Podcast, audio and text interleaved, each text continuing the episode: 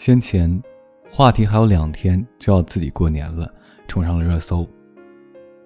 我打开话题，首页热门的一条微博是：没有唠叨，没有催婚，没有拜年，不回家过年的自由，终于来临了。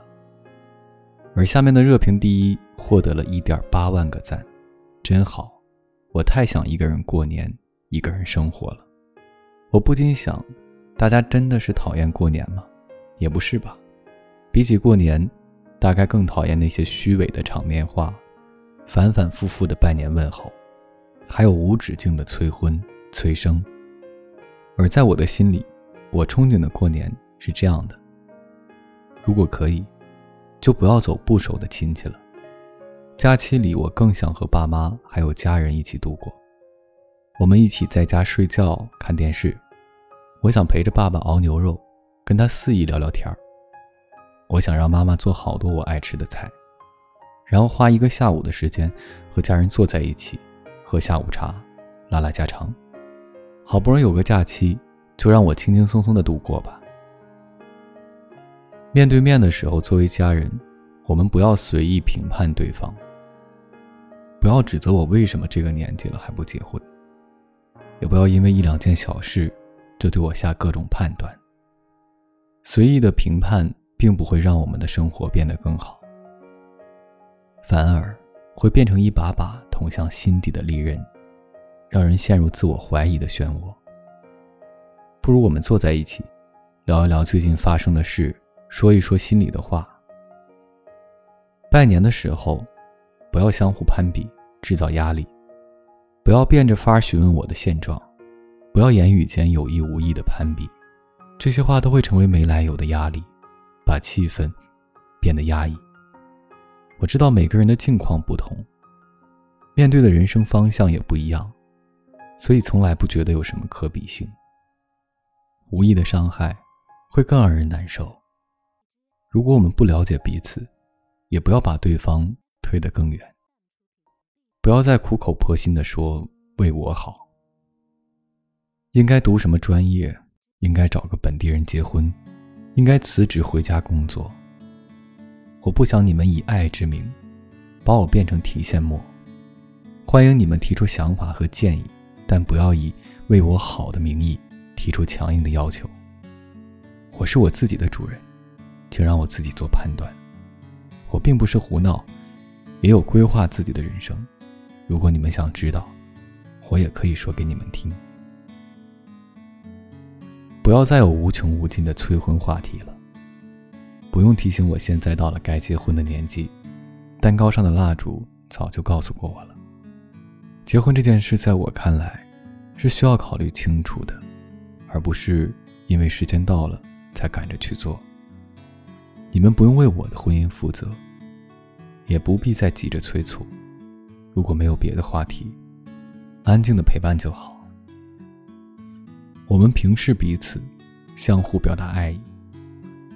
表达爱意当然不是一件容易的事，但我希望还可以像以前一样，跟爸爸抢遥控器，被妈妈呵斥，声音开得太响。还可以朝着妈妈洗菜的背影一把抱住，吓她一跳。我们可以轻松的玩笑，肆意的表达对于彼此的爱意。这些爱意。会成为我往后时光里的巨大能量。不要因为琐事争执，很多事情我真的会做。就像我回到自己房间，我也会收拾，只是想等一会儿再收拾。我不想爸妈一边着急的替我收拾，一边念叨我懒惰。即使是关怀，也可以换一种方式。我们之间应该是彼此给予安心的存在。尊重我们的不同，我们从不同的时代生长起来，时代在我们身上留下了不同的印记。我们都是与众不同的独立个体，也有自己的独立意志和独立人格。外面的世界已经让人很疲惫了，在我们共处的时光里，就让我们更坦然的做自己吧。写到这里的时候，我希望自己真诚的说出以上内容，就算我们互不理解。也该彼此尊重。最后，今天我发现越来越多的朋友选择了不回家，疫情可能只是一个借口，不想回家才是真实的想法。不知从什么时候起，回家的压力渐渐盖过了对家人的想念。每次在家待不到几天，就开始为各种琐事吵架，无法沟通的无奈，彼此争执不下的执拗，让人有了想要逃避的想法。我们拒绝过多沟通。言简意赅的回应，因为知道无论怎么辩驳都没有结果。我们像个回复机器，面对每个熟悉的陌生人，说着早就想好的场面话，面子取代了温情，成为春节最炙手可热的赘饰。而家人之间可以聊的话题也越来越浅显，所以我们变得抵触回家，只因为这不是我们想要的团聚。